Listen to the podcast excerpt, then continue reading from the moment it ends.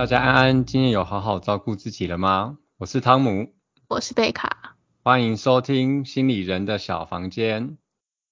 好，今天是一月十一号，嗯我们很快又录了下一集了，可能是因为学期末的关系吧，大家比较闲一点，你听起来超累的。因为学期末有非常多的报告嗯要交，但是我都还没写完，看教授哪一天绝对会把我给当。但是这学期，唉，让我最烦的应该就是，我觉得最重的，我们这学期最重的课就是横剑课，它有四分。它有四学分这么多，我们我们学校的横剑课是四学分的，它不是三学分真的，真的，哦所以所以我觉得它是最靠背的，就是你上完三个小时的横剑课，你还要再上一个小时老师的 TA 课，一共四分。老师会听这个 podcast 吗？老师，老师，如果你听这个 podcast，你应该也不知道我是谁啦，没关系啊。真的吗？嗯，我们就尽量不要透露太多消息。我等下开始慢慢一一每一集就透露一点。记得上一集说的吗？每一集要透露一个那个 那个心理师的那个。那是你透露，又不是我，又不是透露我。但是总而言之呢，就是横剑课这么重，我会觉得学到了很多，但是好像什么都没学到。老师，对不起。哇，这个指控很深哎，这个指控很 很广哎。没有，我该学的有学到。等一下，我我该学的有学到哦，但我不一定学的精。对我，我把该学的，你先别吵，我要把该学的，该学的东西都学会。至少我期末考考的还可以，就是横剑这一块。哦，我的我我我的老师如果有在听的话，我的横剑课学到很多东西哦。老师，我的横剑课，呃，期末考两百五十分，我考了两百二十分，应该还好吧？嗯不要当我啦，拜托。嗯，两。百五十分，这什么奇怪分数线？是啊，因为考因为考五关啊，一关五十分啊，总共两百五。你越讲越明朗了，大家可以借这个开始推敲是哪一个学校的横剑课。OK，反正总而言之呢，横剑课就是要写一大堆的报告，让我觉得这这学期苦不堪言呐、这倒是认真的。因为你每次怎么写，你都会觉得我好像写错，然后每次被改回来都被改一大堆的错误的叙述。我觉得在写横剑报告的时候很难吧，因为你就算你有一些客观的测验结果，可是你要去形成对这个人的解释的时候，必须要用我们老师是用克制化的那种概念，很像很像 Seven 那个店员帮你克制化咖啡一样，就你必须要虽然这个结果可能是这样子，可是你还是要根据这个人过去的经验，然后去形成对这个人完整的描述。我觉得这个是最难。好像是诶、因为我们横见它不止横见一项东西，它是横剑非常多东西，然后你要把所有东西统合起来，给它一个最终的描述。就像这边对，有时候这边错，你就想说我到底用哪个为主？对，就像他可能对最开始抱怨，但测那个罗夏克，我觉得最难哎。可以这种实名制吗？你觉得难的部分是？我觉得难的部分是 coding，因为罗夏克就是跟一些听众简单的科普，罗夏克测验就是大家常听到的那个墨字测验，看一张墨字图，然后你必须要去形容你看到的是什么东西，嗯，然后施测的人就是要负责把你的回答转换成这个测验特有的编码。就例如说，你可能说，哦，我觉得这个是一只鱼，所以我们就要去想说，哦，他讲的是一只鱼，那我们就要把它编码成什么什么代号这样子，然后会再根据据这些代号的数量跟这些代号出现的频率，进一步做一些科学的计算，然后会形成一些数据，然后来透过这些数据形成对你的人格描述。幸幸好我没学这个，但是我下学期会学。可是应该是说，我们现在是有科技的帮忙，所以你需要做的事情只是只有把它的回答形成编码而已，后面所有的计算跟后面所有的东西都是电脑会帮你做完。哦，那这样可是就只有前面比较但。是最难的部分就是前面的部分啊，他今天回答这个东西，他可能会有很多不同的解读方式吗？我觉得是这样子啊，就例如说解读方向不太一样。可能会有一点难。例如说，我们光自己在课堂上讨论，可能我们在实测的人他回答的方式的时候，老师就会不一样的想法。因为你同一个东西，例如说，哦，我觉得我看到的是一棵树，可是你为什么会看到这棵树？你是什么样的方式看到了这棵树？是因为它的颜色吗？它的形状吗？它的深浅度吗？它的什么样子看到了这棵树，会导致你的编码会变得不一样的方式。它不是说，哦，你讲树我就扣顶树，不是，你要去跟那个是受测者讨论，去询问他这件事情，他怎么看到这棵树。那这样跟你问的人询问方式就有关系啦。这就是我觉得难的地方，因为一方面我是新手，所以你会不知道你要问到什么程度才是停可以停下来。因为他罗夏克还有个点是，如果你问的太多的话，有可能是这个回答是被你的询问而激发出来的，那就不准了。所以你要很难去拿捏那个你到底要追问到哪里，以及你可不可以追问的那个。了解，你这样就让我想到我们老师一开学在那边抱怨说。你们一堆人吼，在外面做一些有的没的测验，啊，你在我这边，你在我这边学这个横件测验吼，你知道出去不要说，如果你有做心理测验，说出去不要说是我教的。所以我看到很多心理测验，我都觉得啊，老师对不起，我要来做这个心理测验了。你讲到心理测验，其实原本我们有这个环节，但是我觉得我可以还是讲一下这个环节。我可以念我刚刚找到的题目。原本我们的计划是我们要开头要找一个坊间的心理测验，然后我们两个来测一下。它的主题是我个性上最鲜明的特征是问号。你在心里要默念这个题目。并且在以下四个选项当中选一个。好，题目是：当你来到了一家古董店，里面贩卖着各式各样的旧物品，你会想要选择什么？第一个是唱片机，第二个是钥匙，第三个是灯饰，第四个是鸟笼。可以选了吗？你想好了？等等，我我其实还没想好我要选什么，因为我还没看答案。好，我想好了。那你先说，你先说，你要选我我选我选唱片机。哎，我跟你选一样的。所以唱片机是什么？唱片机是你个性上最鲜明的特征是，对于很多事物都相当有自己的见解在，也喜欢艺术或音乐方面的东西，能让你感到更加的自在，不受拘束。你是拥有着艺术家的精神。有哦，有哦，我有哎，我确定我有。那我那我告诉你一件事情。什么？其实我念的不是唱片机的答案。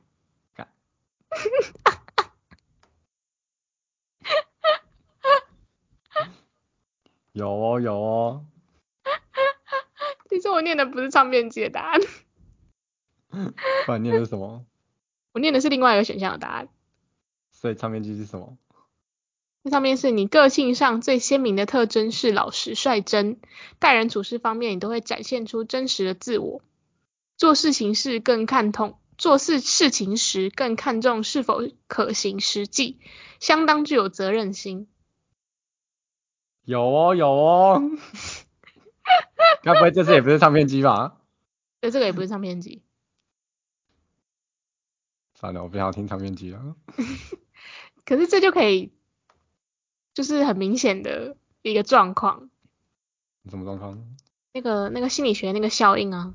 哦，你说巴拿姆效应是吧？对对对，你要科普一下吗？什么是巴拿姆效应？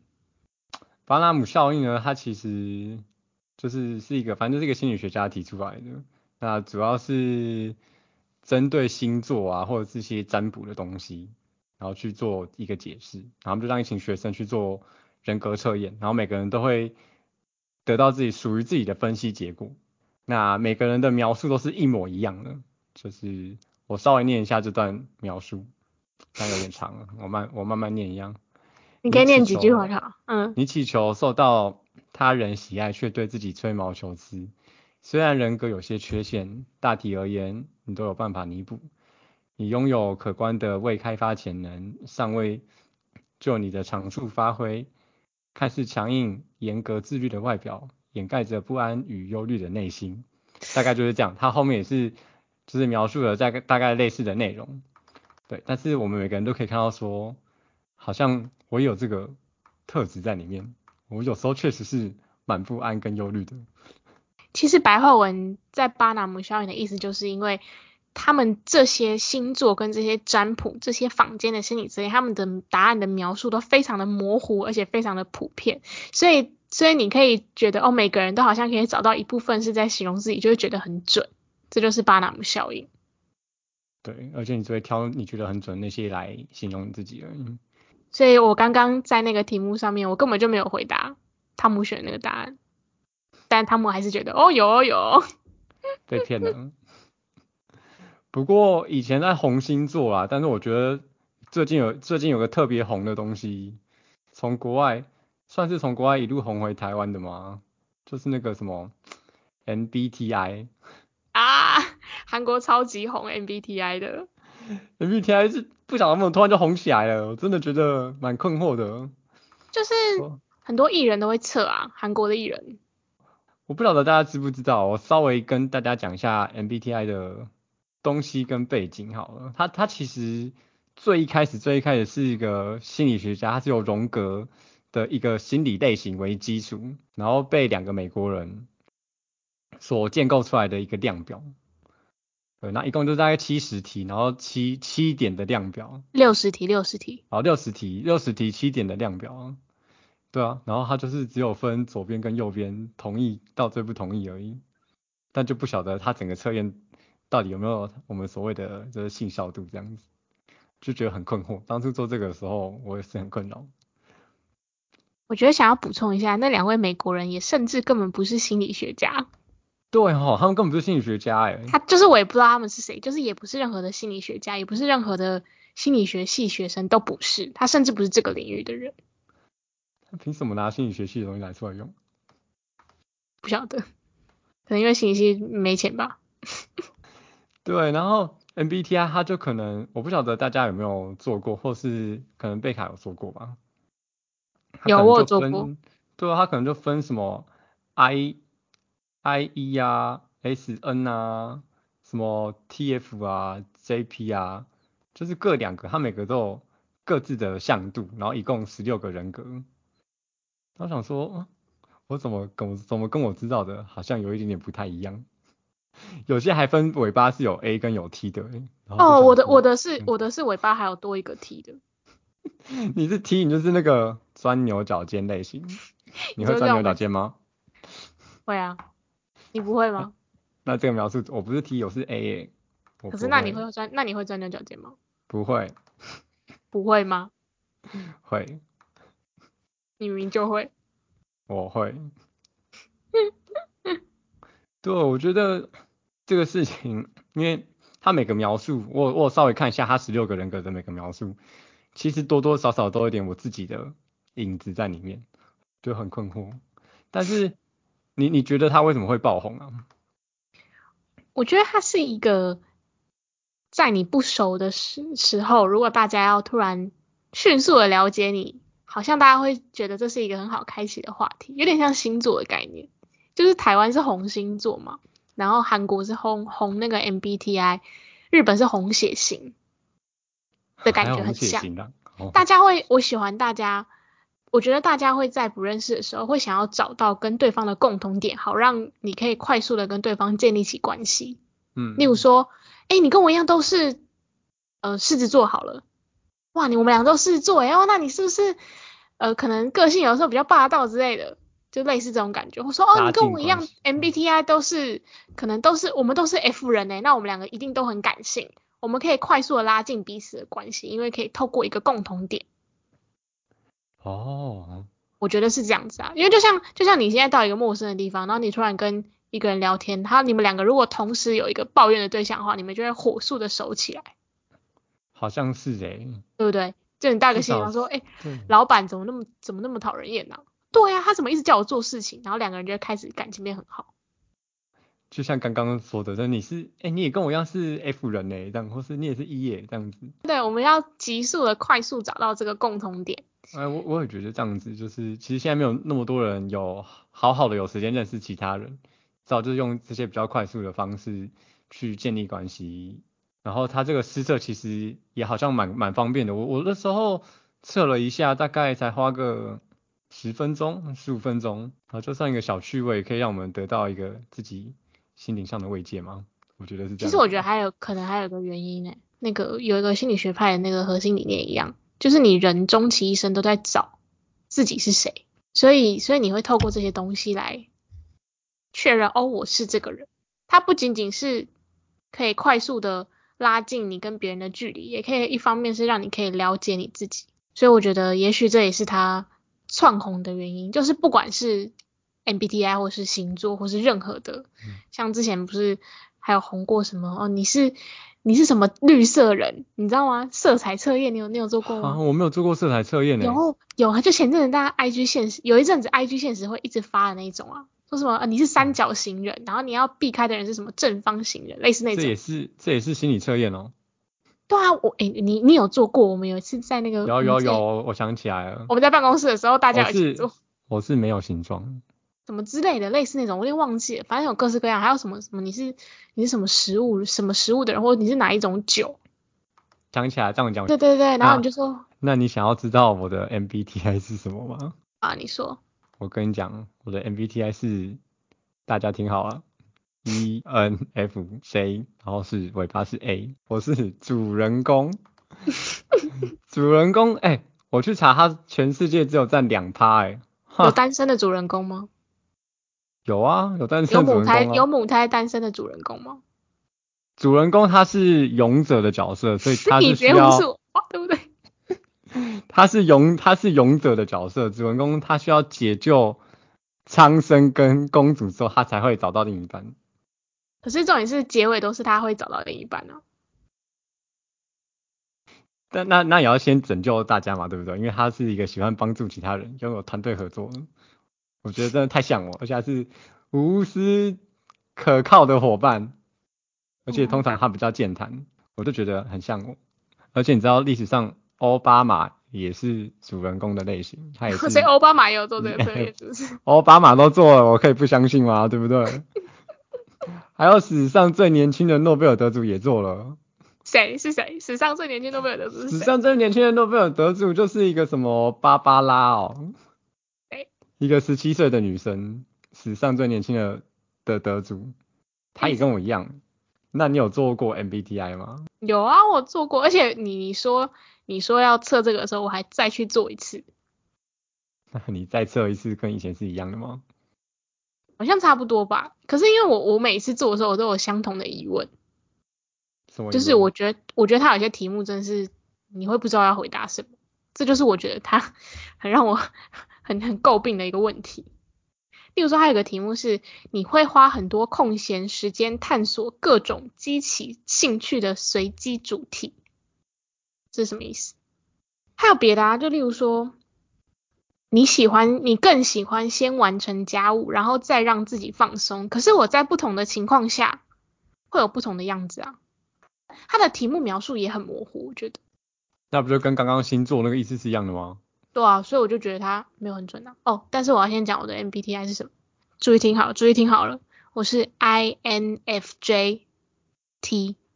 他说他是最罕见的人格，大约占世界的一趴人口。屁啦，不准啦，不准啦！有与生俱来的正义感、道德、大案精神。但是我觉得超不准是能够包容别人的坏情绪，不准 不准不准，感同身受，善解人意，但会太在意别人对自己的看法。然后你注意哦，你刚刚说你是奥巴马跟诺贝尔得主吗？你知道我是谁吗？你是谁？我是马丁路德跟 Lady Gaga。所以嘞，奥巴马也很厉害啊。我想讲意思是也很厉害，但是但是我比较承认就是我身边的。同个科系的人几乎测出来都是 INFJ 或是 ENFJ，都是 NFJ，你也是 NFJ 啊？哎哎，真的哎，对啊，真的是这个科系的人测起来都是 NFJ。所以他这样算准，他这样某个程度上算准吗？可是我觉得核心的是，因为我很多东西我都选中间那个，就七点量表我会选中间的，因为很多都选中间的哦。我我还蛮多选中间，我没有哎，我我我几乎没有选中间的，因为它很多东西太模糊了，我觉得我在。某个情况下也会有这个情形，某个情况下也会有那个情形啊，所以我觉得选中间的。那你这样跟乱选没什么两样。我没有乱选，我想超级久的。哦。我真的想超级久的。啊，选中间就没有那个，我觉得就就没有那个效果在了。我说我没有很多都选，我就是我没有全部都选中间，我只是大部分有选中间，我还是会就是可能是中间或中间隔壁两个而已。哦，那可以啦。对，但是总体来说，你还是觉得它是不准？我觉得不准啊。好吧，其实我觉得它某些方面对描述我是准的。你你自己你自己想一个核心的理念，就是你看我跟你两个人只差在，我们不要看尾巴那个的话，我们两个只差在 E 跟 I，对不对？对。那你觉得我跟你的差别只有外向跟内向的差异性吗？那当然是没有。对啊，就光这一点我就觉得不准啊。但是 E 跟 I，你知道为什么会这样差这么多吗？为什么？因为 E 跟 I 摆在最前面，代表它是影响最大的。没有，不是，它就只是。它是不同的类别，不是吗？不叫 E 跟 I 的那个，它好像是一个是外向，对啊，然后什么 S 一个是一个是内外向，然后一个什么实际跟思考，然后一个是什么感性跟理性，还有一个是什么什么判断跟灵活，就是他没有说摆在前面就影响最大吧？对，但是我觉得这个测验之下就让我想到以前其实心理系是有真的心理测验，真的的真的心理测验，真的真的。真的真的心理测验，对，然后它就可能会内涵非常多不同的类别，然后就含在一个整体，就叫一个大横件，就叫横件的一个大项目之中。然后可能就是大家很常听的什么卫视测、卫视智力测验啊、投射测验啊，可能有些我们去医院写的那量表就自成式的测验呢。对，但是在这边也要先跟大家说一下，我们这边。还还不是专业人员，我们也不是专业的施测人员，我们还在学习之中。对，我们可能只是提供一些资讯给大家分享。然后心理学的测验呢，其实是需要经过严谨然后标准化的施测流程的。嗯，是要经过综合的方面才能得出的一个结果。然后如果大家有需要，也可以去专门的单位接受评估，对吧？然后想说，也顺便借着这个机会跟大家分享一下心理测验到底是什么。你还记得我们心理测验是什么时候学的吗？我大学就有学，大大二就学了，大二就学了，嗯，对，因为大一还在上统计嘛，你要先会统计，你才可以去心理测验。哦，对，因为统计是一个心理学测验的基础，核心的基础。对对对对对，才可以知道这整个测验到底设计的好不好，好或不好。所以我大二就开始学了，你呢？我记得我也是大二开始学的，最困难的，因为第一步就是要先想出一个题目来，那时候我们题目就想超久了。哦，你们是那个时候学新测试，你们有做一个测验出来就对了。对，我们的整学期的功课就是你要设计一个测验出来，然后拿去试测，嗯嗯，然后把试测的结果分析完之后跟大家报告这样子。嗯，那时候光题目我就想超久嗯，你你们以前没有吗？我们以前没有这个功课。但是我们以前比较像是做一个研究，小研究而已，没有要做一个测验。自己写一个研究而已。就是根据现有的量表，然后做一个，例如说可能哦，大学生忧郁人格与什么什么的关联性，就这样。哦。有点像研究法做的事情。嗯。但是做一个研究法。对对对，就小小的这样，然后叫你收问卷。我记得那时候我的题目是从事快乐的事情的时候，时间会不会过得比较快？有点像心流吗？对，有点像心流这样子。嗯。内涵内涵的那个实验设计有点复杂，就不在这边赘述。但是只是跟大家讲说，我们心理测验之前就是要先想一个题目出来，这样我们才可以知道怎么做。好，我们如果想完题目出来之后呢，其实接下来应该是大家蛮常会听到，就是我们要有足够的信度跟效度，我们才能设置一个好的实验。啊，我记得信度那时候我们老师教的时候，就是简单来说呢，它就是讲有没有可信的程度，这个东西可不可信？你就不可信？我不可信啊！我讲的句句都是属实的话。可是信度不就是说你每一次施测都要得到差不多答案吗？所以理论上我问你一样的问题都应该要得到差不多答案吧？什么叫？那你问我什么问题，我没有给出差不多答案？我问你说，铁板烧早餐店算不算一种铁板烧？早餐店算啊。你上次说不算。我上次说不算吗？对你上次说不算。而且我上次问你说，所以你什么时候要脱单？你前面说，嗯，我蛮想脱单的，现在说，嗯，还好。那我就是一个没有，对我就是一个没有心度的人。我其实只是硬找一个话题想要呛你。那个 MBTI 不用理他，他说他说我是一个什么样的人，不用理他。对我就是一个我就是一个不可信的人，我不是自私可，我不是无私可靠的伙伴，因为我会骗人。你但是你有高超的人际手腕跟观察力。我我会骗爆别人，所以不要相信我，完全不完全不可信。好，你每次答案都不一样。好了，不要废话了，你可以继续。好，然后另外一个东西呢，就是效度。嗯，效度其实就是简单来说，就是我我可不可以测到我想要测的东西。但是这个最重要的东西就是，我要怎么确定我问的问题跟我测量的结果是有相关的呢？比方说，你刚刚问我女朋友的那个问题，嗯，不存在的东西要怎么问？你根本就应该是说，我觉得这个概念不太对，应该是说这个效度的意思是我没有，我不能说，哎，你喜欢吃什么？你喜欢你喜欢吃鸡蛋吗？然后你回答我是跟否，我就说，哦，你你你上体育课一定很会跑步，就这两个是毫无相关的事情，你没有办法把，你不能没有办法用他会不会吃鸡蛋来预测他的体育表现，嗯。就像你也没办法用就是测那个体重计来量身高一样，对，他就会量，他就没办法测到我们想要测的东西，完全是不同的东西。嗯，你 汤姆就是他，嗯，他最近胃食道逆流，所以一直在咳嗽，可能是压力太大。然后学期末有什么压力？哇，我那句话听起来像是。不知只会得忧郁症那种人，啊，你真的是不知只会得得忧郁症哎？没有，我开玩笑的。我严格来讲，我的学期末还没结束哎，因为老师最后一周还是有出功课，二十四号前交完。太狠了，太狠了。对吧？你以为你放假？他说放假喽，但是大家功课记得要交哦。对，如果这时候用心理测验来测，可能就会用一些忧郁量表测我吧。我现在就是非常的忧郁。你可能会测出你有很高的自杀风险。有可能。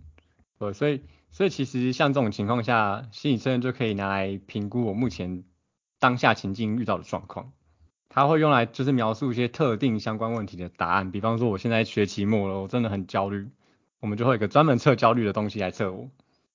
然后他会用他最后就用用一个比较明确然后合理的方式来结论出我我的状况。但是这整体来说，我记得。因为还是要靠人跟人之间的谈话，因为有时候我们自己写东西会骗人嘛，还是需要靠别人第三方的客观跟你误谈的脉络，才可以知道说，哦，做出最后一个综合的结论。我觉得就是因为测验是一个非常严谨的东西，它是透过很多科学的证据去形成的，包含刚刚汤姆说的，你要知道，哎，这个人在写测验的时候有没有骗人，这些东西都是可以反，可以在测验里面做出一些方式来避免这个状况。例如说反向题，或是例如说会看这个人在填答的时候会不会都偏向于哪些，然后去进一步的做分析。所以一般的像我刚开头问的那个测验，就就完全没有办法显示出避免这样子的状况。而且他一开始那个题目，他就是测的东西太广泛，他并不是测一个特定的情境下我会怎么样。他他他觉得他。不，他觉得他很他很所限，说他测的是你的鲜明的人格特质。可是我的人格特质在不同情况下就有不同的展现啊，我不可能在老师面前跟同学面前展现一模一样的，我不会在爸妈面前骂脏话，可是我会在同学面前骂脏话，就是每个情况下都有不同的我。所以我觉得那就这就跟 MBTI 一样啊，就他他他的那个问句，你要特定在某一个场景下。我。我们还没有红起来，就要对那个这么红的 MBTI 下手，我们绝对会被出征。但是我我要我要说一件事，就是这句话我觉得一定会被开喷。反正你常常会看到很多人在就他的现实动态，甚至是最近很流行的 Threads 或是 Twitter 或是哪里，他就会发说哇，我今年。测 MBTI 从 INFJ 变成 ENFJ，原来我从内向人变成外向人了。他可能过一个月，然后测，他测出来说，哇，我又现在又变为 INFJ 了。那我心想说，然后这个人的结论居然是，哦，我居然最近变成外向人又变成内向人了，请你不要这样想好吗？请你去想说是不是这个测验出了问题好不好？不是测验出了问题了，就是测验出了问题没有错。因为题外话，因为人格理论上来说，它是一个长期而稳定的一个状况，对，大部分人是是不会切，大部分人不会切换这么快啊。但是就是会有人觉得哇，我居然从呃 I 人变成 E 人了。那我们真的是恭喜他有非常多的人格呢，好棒哦！以后这种人格的电影可以找他去拍。以后人家在说问我的 MBTI 是什么，我就要回答他 R E S T。但是我今天看到一个 我今天看到一个更好的，恭喜你，你的人格类型是 C P B R，你知道是什么吗？是什么？卡皮巴拉。然后他那张图就是一个卡皮，我一定要传给你看，我超级喜欢那张图的。好烦哦。所以啊，看来我们不会被出征了，因为现在有一派人是站在我们这边的。你说卡皮巴拉吗？对，卡皮巴拉派是站在我们这边的。好，对啊，所以我们就可以知道，其实真正的心理测验它是涵盖很多个面向的啊。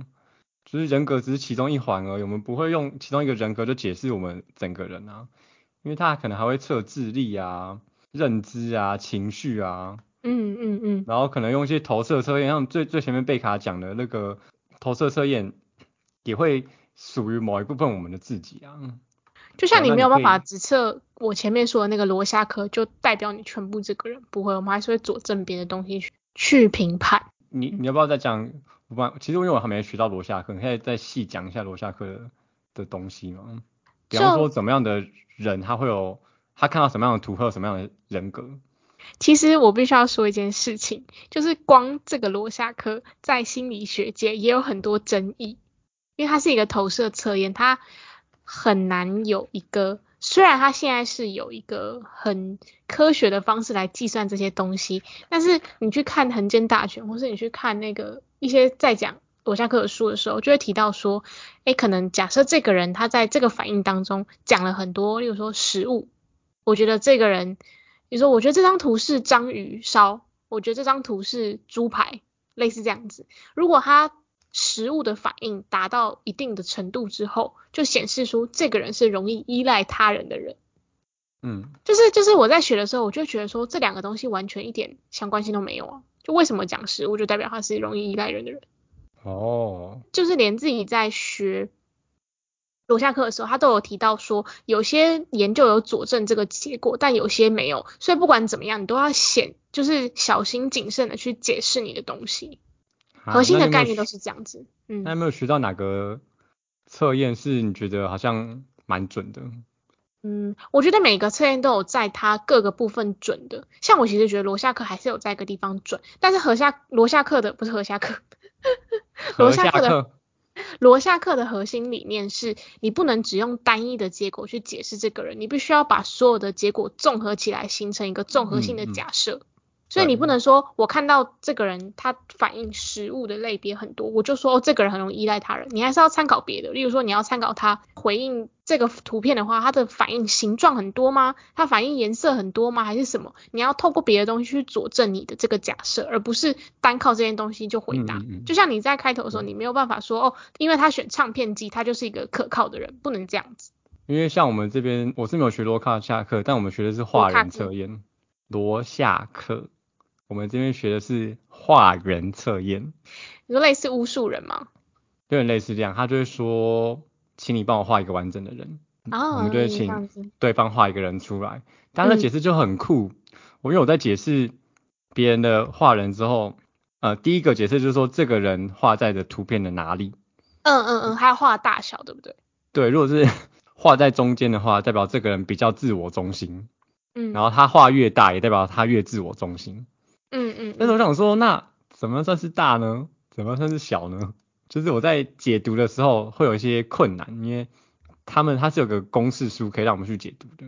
对，但是刚刚也像贝卡说的，我们对画人的整个解释，不管他是不是自我中心，或是其他的，有一些他眼睛画比较大，他线条画比较粗、比较深，比较粗、比较深，可能就是焦虑。如果以以比较粗、比较深来举举例，就是焦虑。可是我们不会以他话很粗很深就说他是焦虑，我们可能还会还会回去看他的测量忧郁跟焦虑的的量表，他是不是真的忧郁跟焦虑，分数对的对不上，对，就会种种，我们会种种比对，做一个统合性的解释。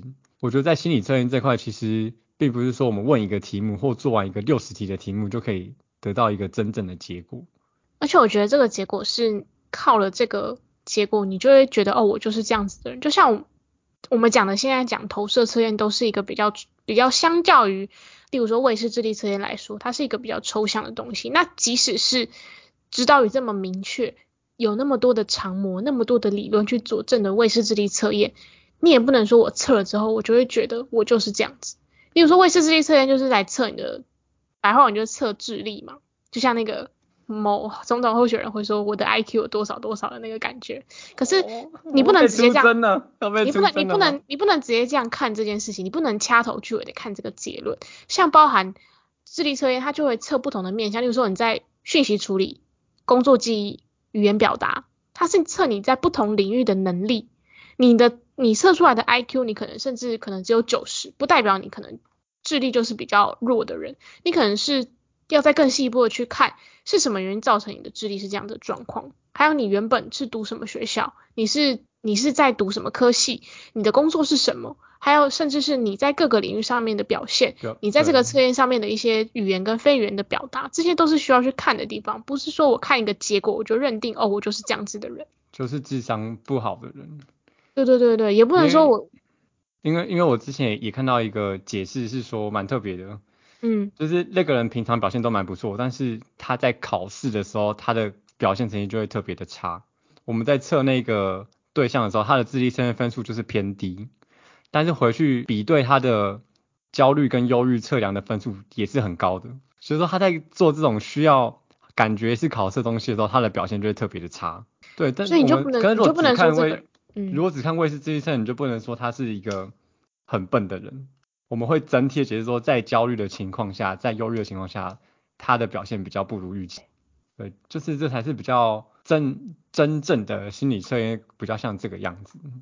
嗯，所以测验这件东西本来就没有办法，就像刚前面提到 MBTI，你也不能测一个 MBTI 就觉得哦我是外向人诶，或是我是内向人。就像汤姆刚刚说的，在不同的情况下，你可能会有不同的性格啊。我觉得前面我们刚刚讲了这么多。其实因为真正要接受心理测验，都要耗费很多的时间。嗯，对啊，可能刚刚我们讲到那几个测验，假设只做两两个、三个好了，大概就要花一个半小时以上。对。更别说如果要做更完整的测验的话，可能就会做更久。那我相信大部分的人应该都不想要花这么多时间在做这件事吧，只为了达到一个非常精准的答案。对，所以我觉得现在才会一堆。我就要被出征了，他会跑出一些比较不是那么严谨的心理测验出来。贝卡怎么看待 现在非正式心理测验就是这么多跑出来的状况？其实我觉得你可以把它当做一个娱乐性的东西来看，我不会说哦，你就是这辈子不准再做。我觉得它是一个很好的方式。就是你想要，就像我刚刚最前面提到的，你想要在一个聚会快速的跟别人开启一个话题的话，你可以用这样子的方式去认识别人。可是核心的概念还是，你不要就觉得这样子的测验就可以代表你全部的人。我我同意，算是一个社交上面的手段，我蛮同意你这部分的讲法。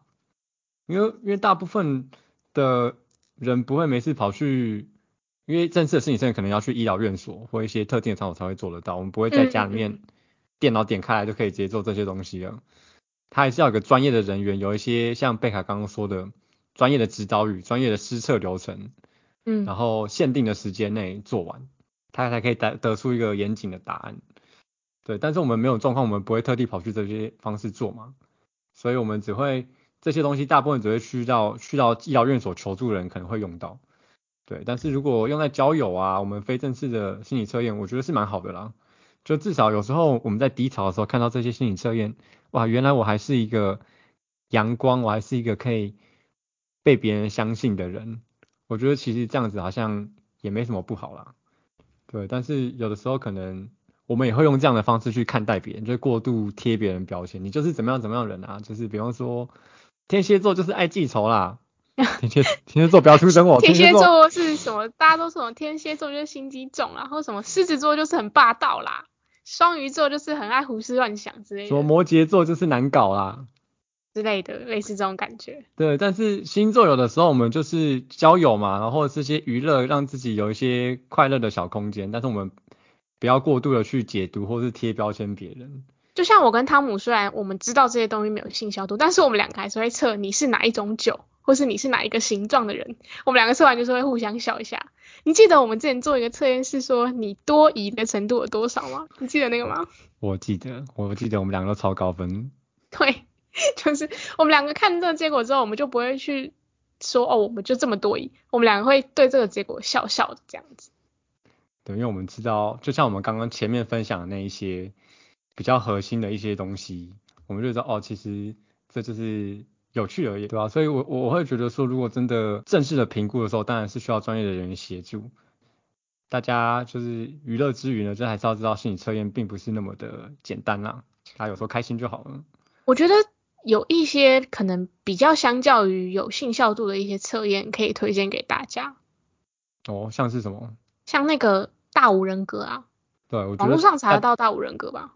可以，我觉得大家可以搜寻大五人格，就是大小的大，然后一二嗯三四五的五，人格就是 MBTI 的那个人格。大五人格我觉得就可以测一下，它是它是就是有长模有信效度的一个测验的，就是相对来说，大家可以稍微的去试试就是可能比可能比可能比 MBTI 好。我真的觉得我们会被 MBTI 的粉丝出征的，完蛋了，太危险了，被听到之后就疯传。没有啦，我我我也没有到不相，因为我的偶像也有测 MBTI，但是我的偶像也说他没有很相信 MBTI。你看他果然是我的偶像，他连这个都跟你想的一样，他连这个都跟我想的一样。那不要做个人格测试，看你适不适合嫁给他。我适合嫁给心目中的白马王子吗？有有，你知道有一个测验是你的名字跟他的名字，然后会计算那个适配度的那个测验吗？以前以前国中很爱用以前以前国中用，以前国中，对对然后如果很适配，那个照片就会叠叠叠在叠很近。或是或是那个名字啊，他就会测说哦你们两个的缘分指数有多少这样。然后就会分享到那个 Facebook 上面，我公，然后按一个画一个爱心。我婆之类的。我觉得就是像刚刚贝卡说的，大家可以试试看大五人格。对你有推荐的吗？如果如果你想要推荐一个，可能大家可以测一下，比较有信效度的。比较有信效度的、哦。对没有没有吗？大五还是我被我讲走了？被你抢走了。那像刚刚贝卡就是讲到说那个大五人格可以提供给大家使用，我觉得大家可以先在网络上面试试看，对吧？那今天其实也简单的跟大家分享了一些不同的心理测验是什么，或者是也简介一下最近很红的 MBTI 的测试。那其实正式的心理测验呢，在整个心理的领域啊，或是各方面领域都是占有非常重要的地位啦。所以大家如果真的有需要的时候，还是要接受就是正式的评估。比方说我们情绪很混乱啊，情绪很低落的时候啊，不知道该怎么办的时候，我们可以去医院求助。那他们会有专业的人员帮我们了解一下自己的状况到底是怎么样，可能非常的焦虑，非常的忧郁。那我觉得说，希望大家在休闲之余呢，也可以记住我们刚刚补充的一些心理测验的小常识，那提醒自己，这些不是绝对的哦，我们可能还需要更多不同的东西来找到自己的全貌是怎么样。嗯好，大概今天大概就是这样子。我想要补充一小句，很小一句。那你说啊。我们在写企划的时候，汤姆有把他要讲的话写在企划里面。他刚刚第一句话写说，我们今天简单的跟大家分享了 MCMI，他把 MBTI 写成 MCMI，那是两个完全不同的东西。因为 MBTI 就是个 bitch，它就是它就是不准的东西。哇天啊，这句话超超过分的，你一定会你一定会被演上。好，没事，但就就就今天这样，大家就记得说，就是不要太依赖某一个测验，就觉得自己是什么样子的人。好了，嗯今天就这样，好累哦。好了，对该休息，好累哦，我受不了了，我要去休拜拜息了。